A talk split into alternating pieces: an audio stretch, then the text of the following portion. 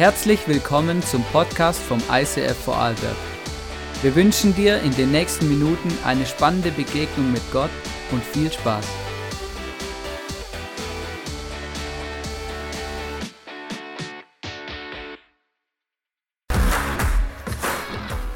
Bungee Jump ist nichts. Heute gehen wir Bergsteigen.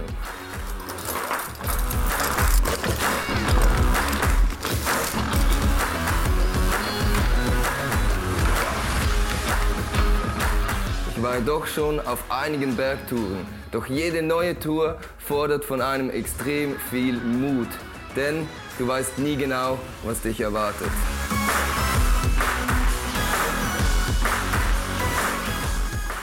Doch wollt ihr ein Geheimnis wissen? Den Mut hole ich mir von da oben.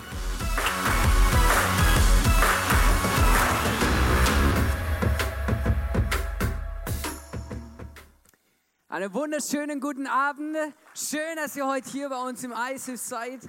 Einfach, ähm, ich merke immer wieder, es ist kein Selbstverständnis, ähm, dass man immer weiß, wer da zu einem spricht. Ich bin der Johannes Schmid und ich bin immer wieder begeistert, auf diese Bühne zu stehen und die Predigt zu halten.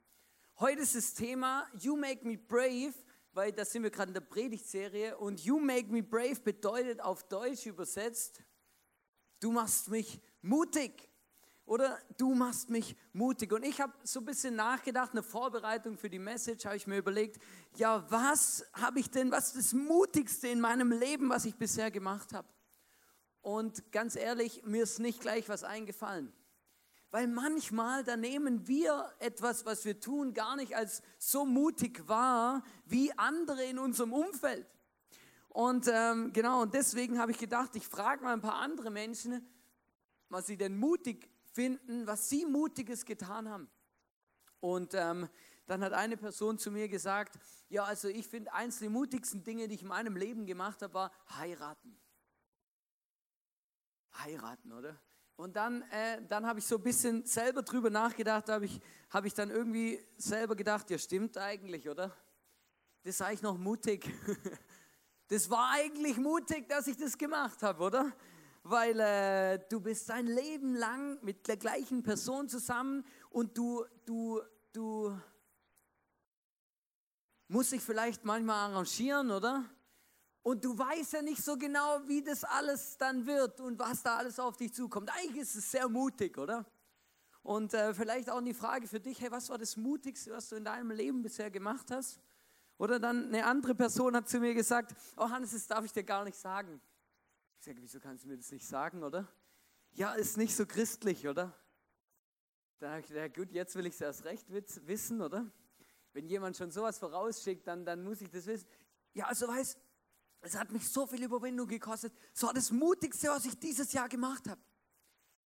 Okay, gut, also irgendwann haben wir es dann soweit überredet gehabt, dass die Person sagt, was es denn war, oder? Und dann irgendwann bröselt sie so raus, ja, also nackt baden im Bergsee. Also ich weiß nicht, was daran mutig ist, oder? Die Tatsache, dass es nackt war oder weil es arschkalt ist. Ja, also ist, beide, also ist beides mutig, ja, weil es ist wirklich, es ist beides ähm, äh, recht, äh, kann unangenehm sein, ja, genau. Oder die Frage ist, hey, was ist das Mutigste, was du bis jetzt in deinem Leben gemacht hast? Und ähm, wir möchten heute, ich möchte heute mit euch zusammen einen Mann anschauen, der, der kommt sogar namentlich in der Bibel vor, weil er hat selber seine eigene Story aufgeschrieben und die ist am Schluss in der Bibel gelandet, weil Gott unglaubliche Dinge mit ihm bewegt und bewirkt hat. Ein Mann, der mehrmals in seinem Leben, und jetzt kommt's, vor den größten, mächtigsten Menschen der Welt, der damaligen Welt, aufgestanden und hingestanden ist und Mut bewiesen hat auf eine Art und Weise. Und jedes Mal hat es ihn etwas gekostet. Wisst ihr, das ist immer, das, das ist immer einfach, wenn man, oder für mich hat Mut auch etwas damit zu tun, dass ich etwas tue, was mich etwas kostet. Was etwas ist, wo mir, keine Ahnung, vielleicht, ja, wehtun ist das falsche Wort, aber wo, wo, wo mich etwas kostet, oder? Überwindung. Und, ähm, und dieser Mann, ne, oder der war extrem mutig. Weil ich habe gemerkt, oder you make me brave heißt ja nicht, du machst mich brav, sondern du machst mich mutig, oder? Mutig. Und ähm, dieser Mann, der heißt Daniel, habe ich schon gesagt? Ich weiß gerade nicht, ob ich schon gesagt habe. Dieser Mann heißt Daniel. Und der Daniel, der war unglaublich mutig. Und ich möchte euch ganz kurz, muss ich euch ganz kurz ein bisschen in die Story reinholen, damit wir das verstehen. Daniel war ein junger Mann, er war schön, er war gebildet, er war ein, ein, ein, ein junger Mann in, in, in im Part der Oberschicht und zwar in dem Volk von Israel. Ähm, und zu dieser Zeit, wo er gelebt hat, wurde Israel angegriffen und sogar erobert von dem damaligen Weltreich, das war Babylonien. Und die Babylonier, der König der Babylonier war der Nebukadnezar, Entschuldigung, war der Nebukadnezar. Und Nebukadnezar hat 587 vor Christus, hat er, also einfach für alle, die noch ein bisschen Geschichte lieben, oder? hat er Jerusalem eingenommen und damit das ganze Königreich Jerusalem und Israel gestürzt und eingenommen. Und der Punkt ist, wenn du einen Krieg verlierst, wenn du eingenommen wirst, hat es immer Konsequenzen. Die Konsequenzen davon möchte ich euch vorlesen, lesen wir in Daniel, Vers 1, also Kapitel 1, Vers 1 bis 2 in der Bibel steht folgendes. Im dritten Regierungsjahr Joachims, des Königs von Juda, zog der babylonische König Nebukadnezar mit seinem Heer nach Jerusalem und belagerte die Stadt. Der Herr ließ König Joachim in seine Hände fallen, ebenso einen Teil der wertvollen Tempelgegenstände. Nebukadnezar brachte sie in sein Land und bewahrte sie in der Schatzkammer des Tempels seines Gottes auf etwas, was wir in jedem Historienfilm sehen. Wenn du einen Krieg verloren hast, dann wirst du ausgeplündert. Der, der den Krieg gewonnen hat, nimmt alles mit, was Rang und Namen hat, wertvoll ist, was was taugt und bringt zu sich. Genau das ist passiert. Nebukadnezar hat den ganzen Tempel geplündert, alles mitgenommen, alle wertvollen Gegenstände, alles, was wichtig war.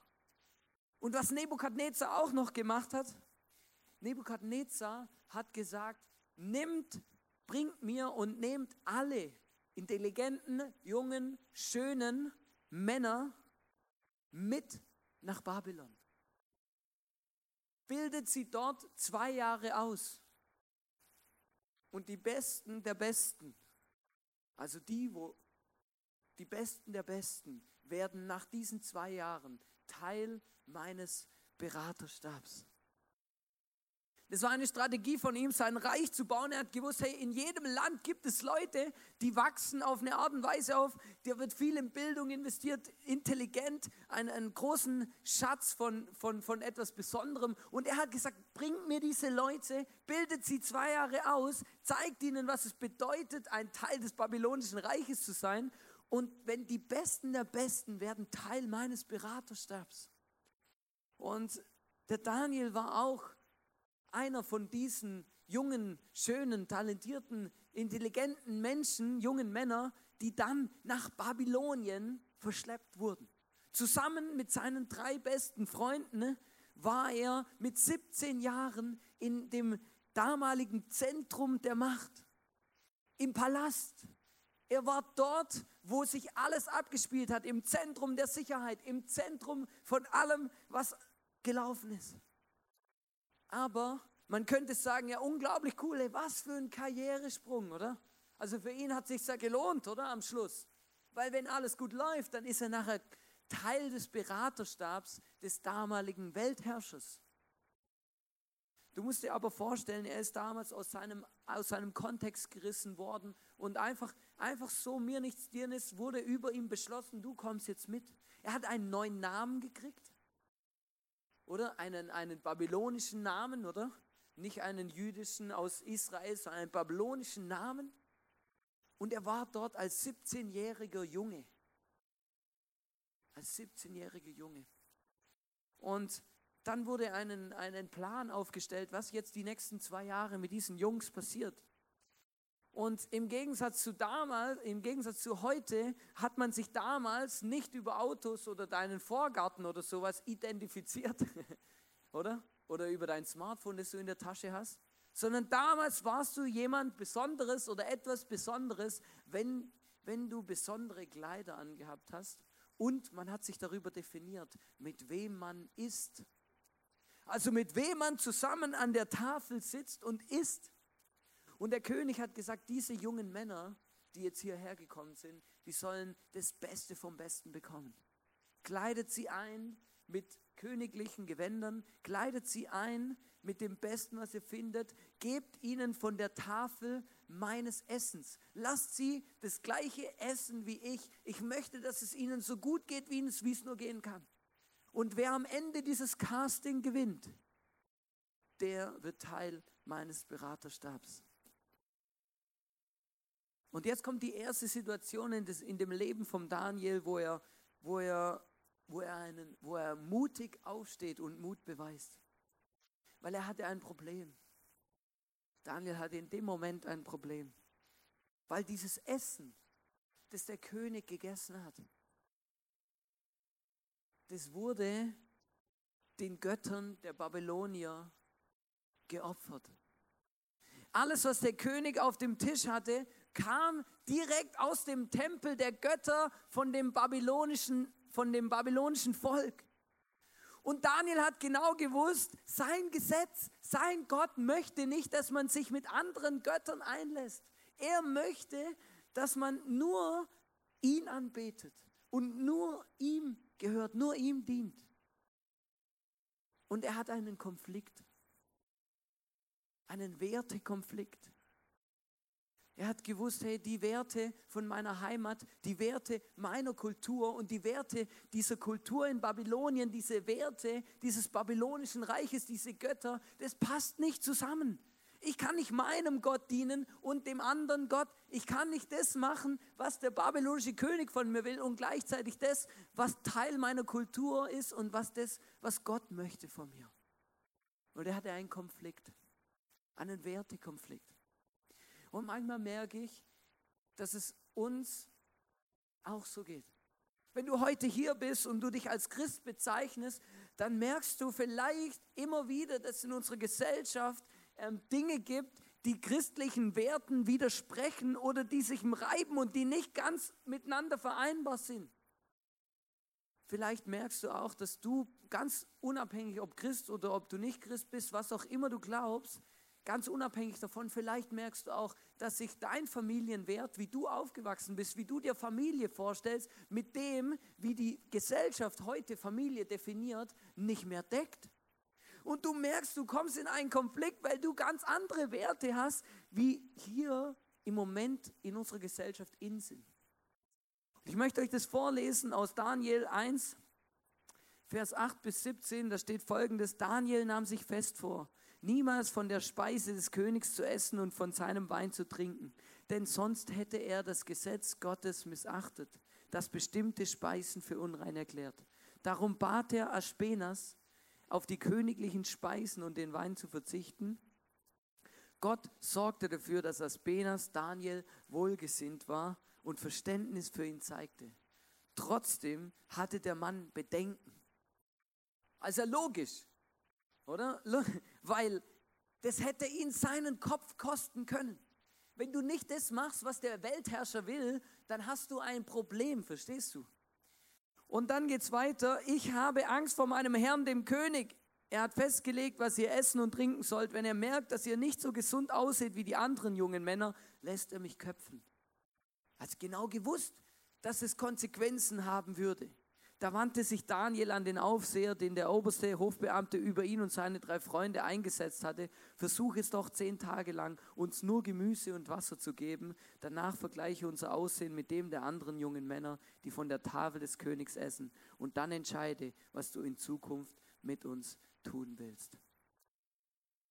Daniel steht mutig auf und fasst einen heiligen Entschluss und sagt, ich möchte keine Kompromisse machen. Er hat keine Ahnung gehabt, was auf ihn zukommt. Er hat keine Ahnung gehabt, was es ihn kostet. Er hat schon gemerkt bei der Reaktion des Aufsehers, dass es nicht easy wird. Aber er hat gesagt, ich möchte und ich glaube hundertprozentig, dass das, was Gott mir sagt und das, was Gott möchte, das Beste ist für mein Leben. Und deswegen ist das Erste, was ich dir mitgeben will heute am Abend, trau dich, Gott zu vertrauen. Trau dich, Gott zu vertrauen. Manchmal müssen wir in unserem Leben für etwas hinstehen, für etwas aufstehen, wo wir nur nicht wissen, was es uns vielleicht kostet. Manchmal müssen wir Gott vertrauen, dass Gott seins dazu gibt und dass Gott uns nicht vergessen hat. Wisst ihr, ich habe mir überlegt, was hätte ich gemacht in dieser Situation mit 17? Ich hätte vielleicht gesagt zu meinen drei Freunden, oder? Wenn ich gut drauf gewesen wäre, hätte ich gesagt, du, also wir machen was ab, wir essen nichts von dem, oder? Wir schauen, dass es keiner mitbekommt, oder? Vielleicht sitzt ein Hund unterm Tisch und wir verfüttern dem das Fleisch, oder? Muss ja keiner mitkriegen, wir machen das heimlich, oder? Ganz entspannt, oder? Weil ähm, wir machen jetzt hier keinen großen Aufstand, ja? Vielleicht hätte er auch sagen können, du ja, also gut, ähm, ich bin ja nicht schuld, dass ich in der Scheißsituation bin, oder? Es hat ja Gott mir eingebrockt, oder? Soll er halt schauen, oder? Ist mir doch egal, esse ich halt das Fleisch, oder? Kann ja ich nichts dafür, oder? Jetzt muss ich halt. All das hat er nicht gemacht.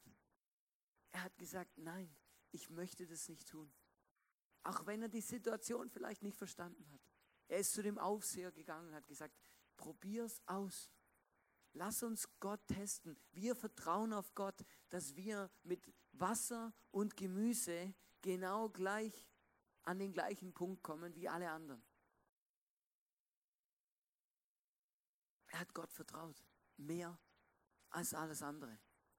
Und manchmal merke ich das, manchmal müssen wir mutig aufstehen für Werte in deiner Familie, in deiner Partnerschaft, in deiner Kirche, bei der Arbeit, wo auch immer du bist. Vielleicht auch für deinen Gott. Auch wenn es dich eventuell etwas kosten könnte. Und ich möchte heute ein Beispiel bringen, ähm, zwei Dinge vergleichen miteinander. Und zwar folgendes habe ich gemerkt, was tun wir denn, wenn wir Dinge entdecken, die sich, die sich in der Gesellschaft und in unserem Wertebild widersprechen? Und vielleicht reagierst du so ähnlich wie ein... Was kommt hier raus?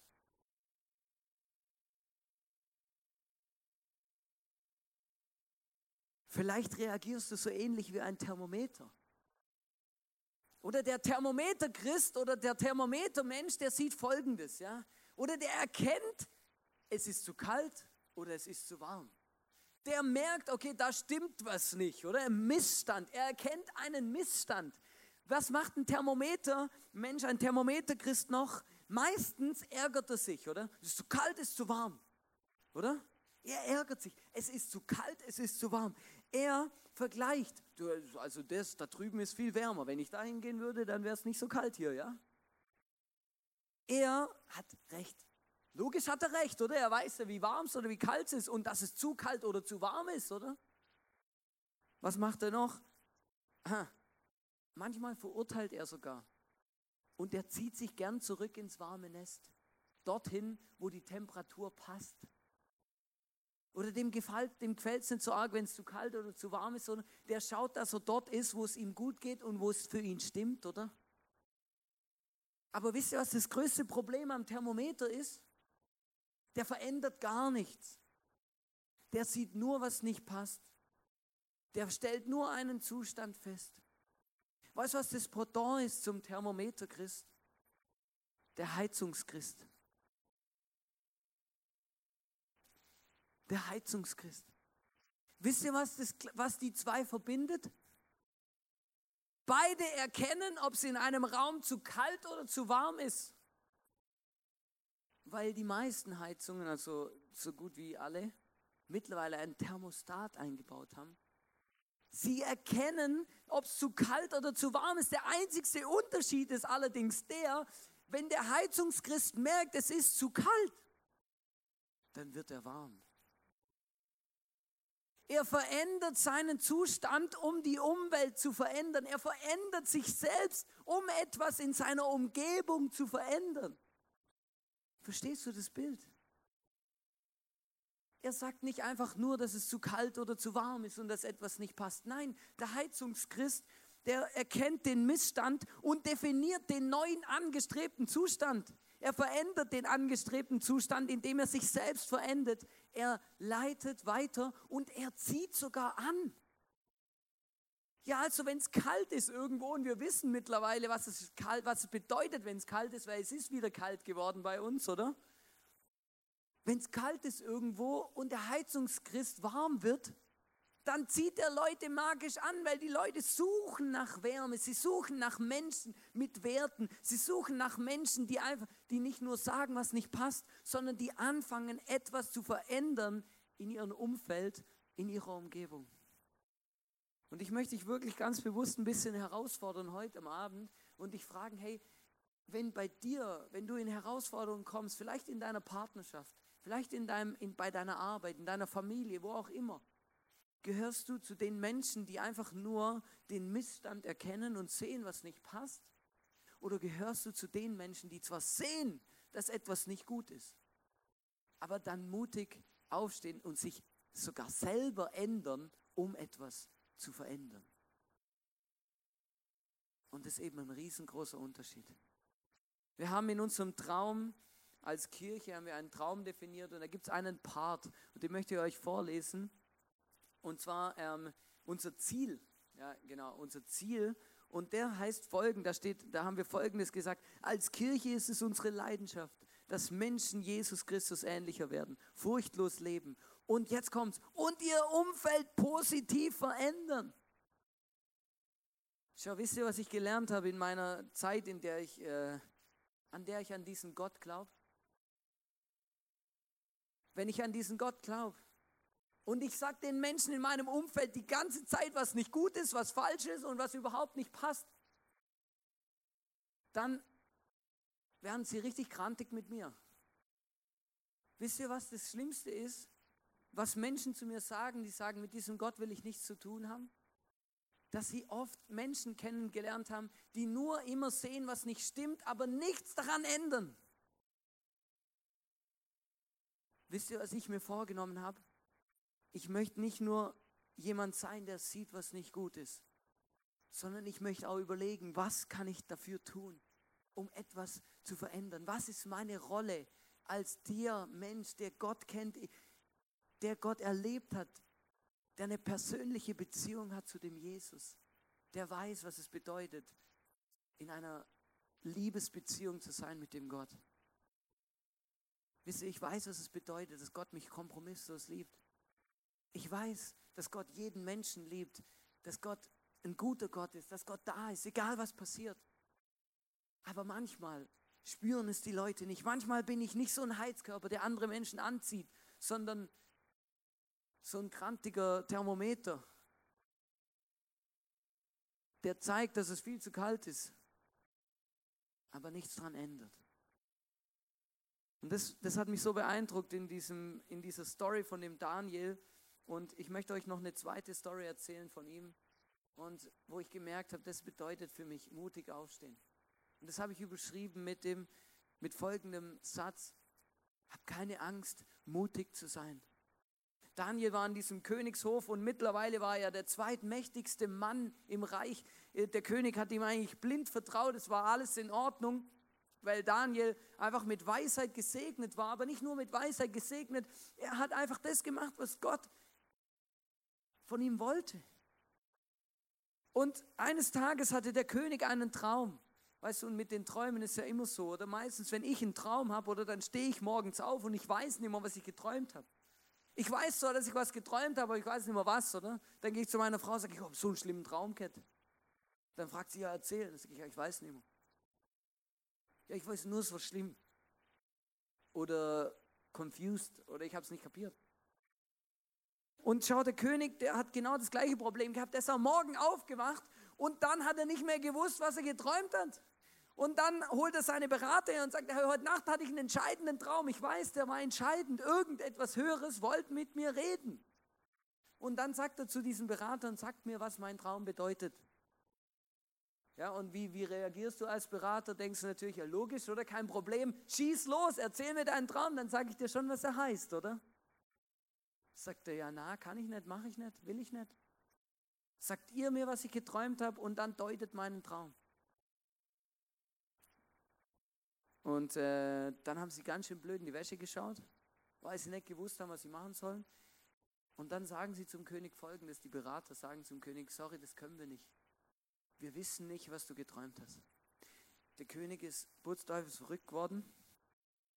Das war ein bisschen Choleriker vielleicht. Und dann hat er folgendes gesagt, gesagt, alle umbringen. Alle umbringen. Oder alle unfähig. Kennst es, oder? Wenn dein, wenn dein Chef so richtig mal austickt, oder? Und dann mal so irgendwie voll auf den Putz haut, sagt, ja, alle raus, alle weg, alle kommen, habe die Ehre. Alle umbringen. Schauen, das ist so krass, aber in dieser Situation, ich denke mal, der Daniel hatte gerade Spätschicht, weil er war nicht direkt dabei, oder? Und jetzt musst du dir das vorstellen, oder der Daniel wird in seinem Zimmer oder in seiner Wohnung abgeholt und dann, und zwar für seine Hinrichtung, ja? Das ist noch eine krasse Story. Oder du bist vielleicht gerade am Kochen oder am Schlafen oder so und dann kommt die königliche Leibwache, holt dich ab und sagt, so, wir bringen dich jetzt zu deiner Hinrichtung. Und Daniel hat gesagt, ja, ich weiß gar nicht, ich weiß gar nicht wieso. Und ich möchte euch vorlesen in Daniel 2, Vers 14 bis 19. Als Daniel davon erfuhr, wandte er sich an Arjoch, den Befehlshaber der königlichen Leibwache, der schon in die Hinrichtung vorbereitete. Er überlegte jedes Wort genau und fragte ihn ruhig, warum hat Nebukadnezar einen solch harten Befehl erteilt? Ajoch erzählte ihm, wie es dazu gekommen war. Sofort ging Daniel zum König und bat ihn, gib mir etwas Zeit, dann werde ich dir deinen Traum deuten. Und jetzt kommt ein Satz, der, der hat mich äh, recht nachdenklich gemacht. Zu Hause erzählte er alles seinen Freunden Hanania, Michael und Asaja. Bittet den Gott des Himmels um Gnade, sagte er zu ihnen. Fleht zu ihm, dass er mir anvertraut, was sich hinter diesem Geheimnis verbirgt. Sonst werden wir zusammen mit den anderen Beratern des Königs umgebracht. Und dann geht es weiter. In der Nacht hatte Daniel eine Vision und erfuhr, was der Traum bedeutet. Wisst ihr, warum diese Geschichte so freakig ist?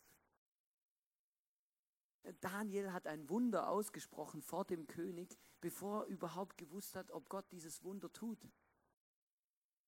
Er hat sich vor den König, den damaligen größten Mann der Welt, hingestellt und seinen Kopf riskiert und gesagt, ich sag dir, was dein Traum bedeutet. Gib mir ein bisschen Zeit. Und manchmal frage ich mich, ob er in der Situation, als er es gemacht hat, gewusst hat, was er jetzt genau tut. Weil wenn du diesen Arsch in der Hose hast, zu sagen, ich habe einen Gott, ich glaube, der redet mit mir vielleicht, ich werde es dir dann schon sagen. Wenn du ein Wunder aussprichst, bevor es überhaupt passiert oder bevor du überhaupt von Gott weißt, ob es passiert, dann hast du richtig viel Mumm in den Knochen. Hab keine Angst, mutig zu sein. Daniel stellt sich vor den König hin und spricht ein Wunder aus, bevor es überhaupt passiert ist.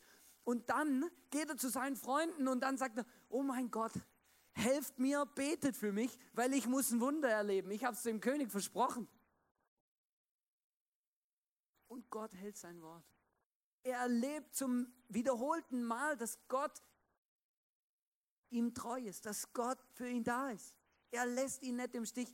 Gott schenkt ihm diesen Traum und diese Deutung für diesen Traum und er stellt sich und er erklärt dem König, um was es geht und alles ist tutto paletti. Er rettet alle Berater.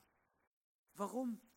Weil er mutig aufsteht, hinsteht vor diesem König, seinen Kopf riskiert und sagt, ich, gib mir etwas Zeit.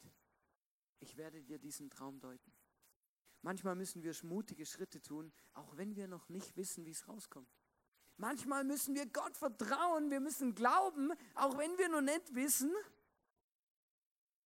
was passiert. Das hat mich so ermutigt, diese Story. Wisst ihr, und dieser Daniel, der mehrmals in seinem Leben riskiert der Kopf und Kragen für eine solche Aussage. Die meisten von uns werden vielleicht diese Geschichte von Daniel in der Löwengrube kennen. Die steht auch in der Bibel. Dieser Daniel ist in der Löwengrube gelandet, weil er keine Kompromisse gemacht hat mit seinem Gott. Er hat zu dem König gesagt, du schau, ich mache, ich mache das, ich mache nicht das, was du sagst, sondern ich mache das, was Gott mir sagt. Deswegen ist er in der Löwengrube gelandet. Er hatte keine Angst, mutig zu sein für die Dinge, die Gott wichtig sind. Und du bist heute hier reingekommen in diese Celebration und du hast eine, eine, eine Karte auf deinem Sitz gehabt, eine Karte auf deinem Platz.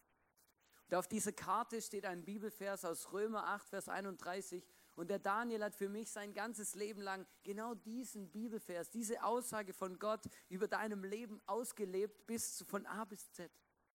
Da steht folgendes, denn wenn Gott für mich ist, wer sollte gegen mich sein? Wenn Gott für mich ist, wer sollte denn gegen mich sein? Was will der König von mir, wenn Gott für mich ist? Was kann der König mir tun, wenn ich meinen Gott habe, der hinter mir steht, der mir Rückendeckung gibt und der bei mir ist? Da habe ich gemerkt, genau mit dieser Einstellung, genau mit dieser Einstellung möchte ich leben. Das bedeutet, du machst mich mutig. You make me brave. Gott macht mich mutig, weil ich weiß, dass er alles kann, für ihn alles möglich ist und er immer hinter mir steht. Egal, in welcher Situation ich bin. Egal, wie es mir geht. Egal, wie herausfordernd vielleicht der Schritt ist, den ich tun muss. Gott ist da. Gott ist da. Und ich möchte dich heute hier am Abend ermutigen, steh auf für die Werte in deiner Familie, steh auf für deine Partnerschaft, steh auf für deinen Gott, steh auf für deinen Traum, steh auf für die Dinge in deinem Leben, die dich Überwindung kosten, vielleicht Mut kosten. Steh hin für deinen Gott. Du wirst es nicht bereuen. Du wirst es nicht bereuen für diese Message einfach, ich möchte ehrlich mit euch sein. Ich habe für diese Message heute hier habe ich drei verschiedene Schlusspointen vorbereitet. Weil ich habe so viele Dinge gelesen und so viele Geschichten gehört, wo ich gemerkt habe, hey krass, genau das bedeutet es für mich, mutig aufzustehen in unserer Gesellschaft, mutig an unseren Gott zu glauben, für den alles möglich ist. Und dann habe ich aber gemerkt im Vorbereiten, alle drei sind nicht gut weil ich muss mit euch über etwas reden, was in meinem Leben diese Woche passiert ist. Weil es hat was zu tun mit unserer Kirche. Es ist schon immer ein Thema bei uns, dass wir gemerkt haben, hey, wir wünschen uns als Kirche mehr Einfluss zu haben in unsere Gesellschaft. Es ist schon immer etwas, was wir auf dem, auf dem auf dem Zettel haben, was wir uns wünschen, dass wir, dass wir Land einnehmen, unseren Fuß reinstellen und für Gott etwas bewegen, hier in dieser Region, in diesem Land. Und weißt du, das Schlimmste für mich ist immer dann, wenn ich merke, dass, die, die, die, dass die Umstände nicht passen, um etwas zu bewegen. Seit einiger Zeit merken wir, wie unser Kinder-ISF-Container, der da draußen steht, einfach zu klein wird, weil wir immer mehr Kinder haben und, und immer mehr. Und dann, seit wir unser Youth gestartet haben, merken wir, hey, wir kommen an unsere Grenzen mit unseren Räumen, mit unseren Möglichkeiten, weil wir uns gegenseitig auf die Füße stehen. Und schon ewig bete ich und sage, hey Gott, ich schenke eine Lösung. Schenk eine Lösung, schenk uns eine offene Tür, schenk uns einen Raum, mach etwas möglich. Und schon einige Zeit diskutieren wir und reden auch mit unserem Vermieter darüber, dass wir gern den vorderen Teil der Halle hätten. Und diese Woche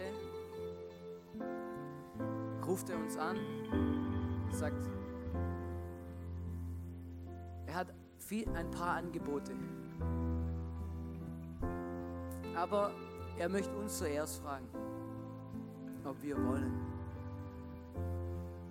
Und ich habe gemerkt, okay, krass. Und das Lustige ist, er hat dann gesagt, ja, müsst ihr euch bis Ende Woche entscheiden.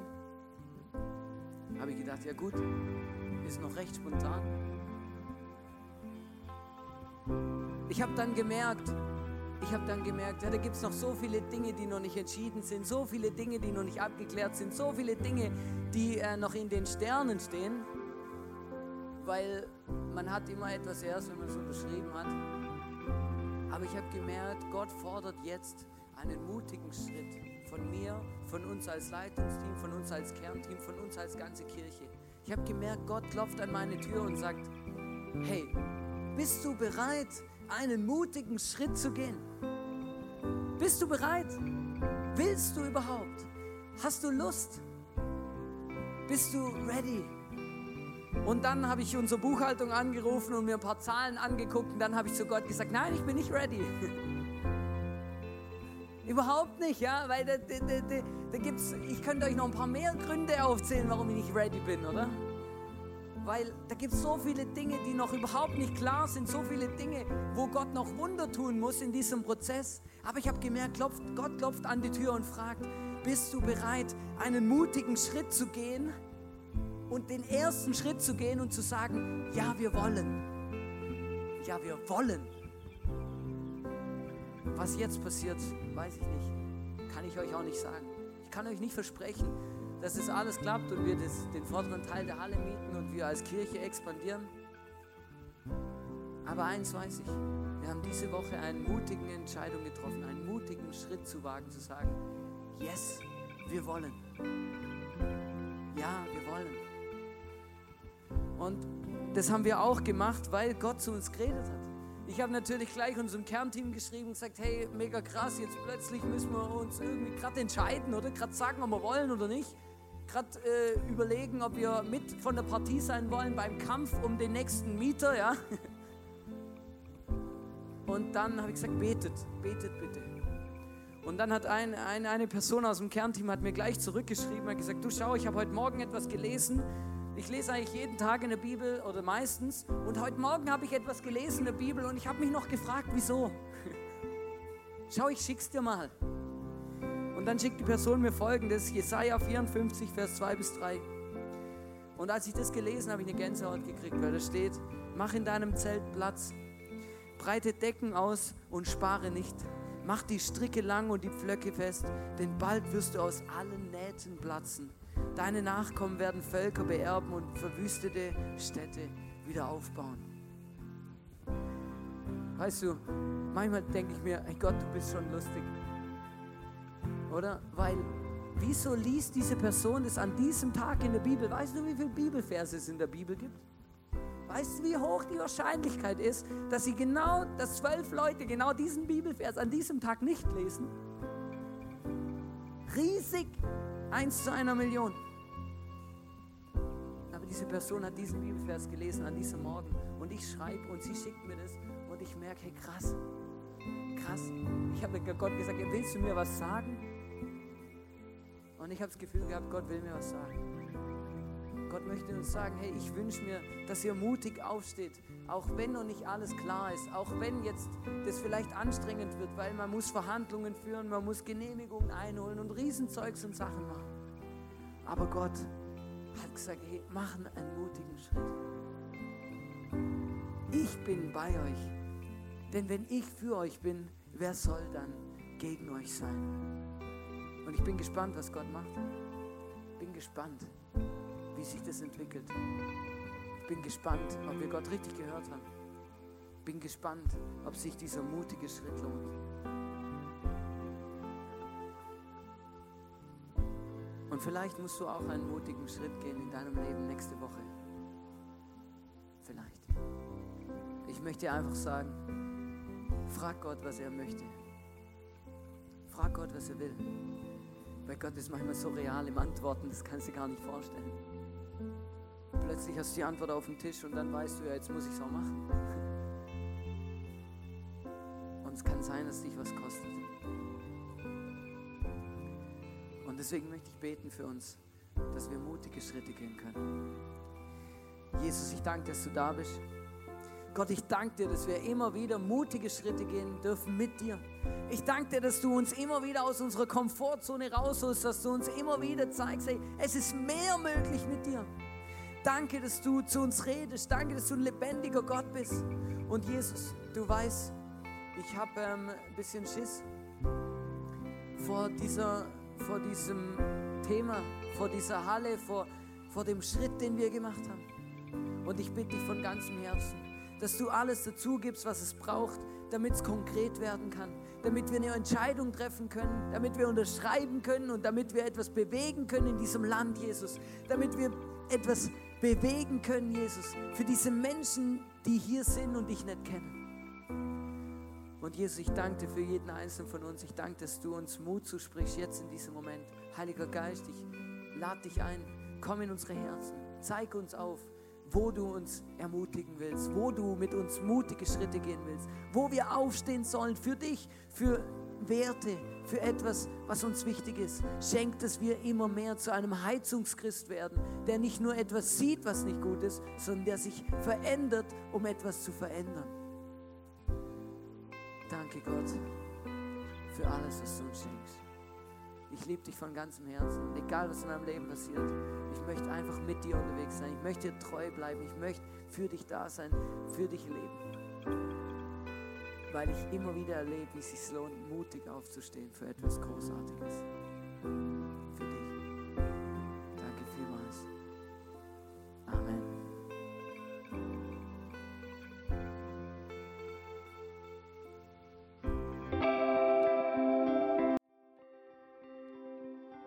Wir hoffen, dass dir diese Predigt weitergeholfen hat. Wenn du Fragen hast, schreib uns eine Mail an info at icf-vlbg.at. Alle weiteren Informationen findest du auf unserer Homepage.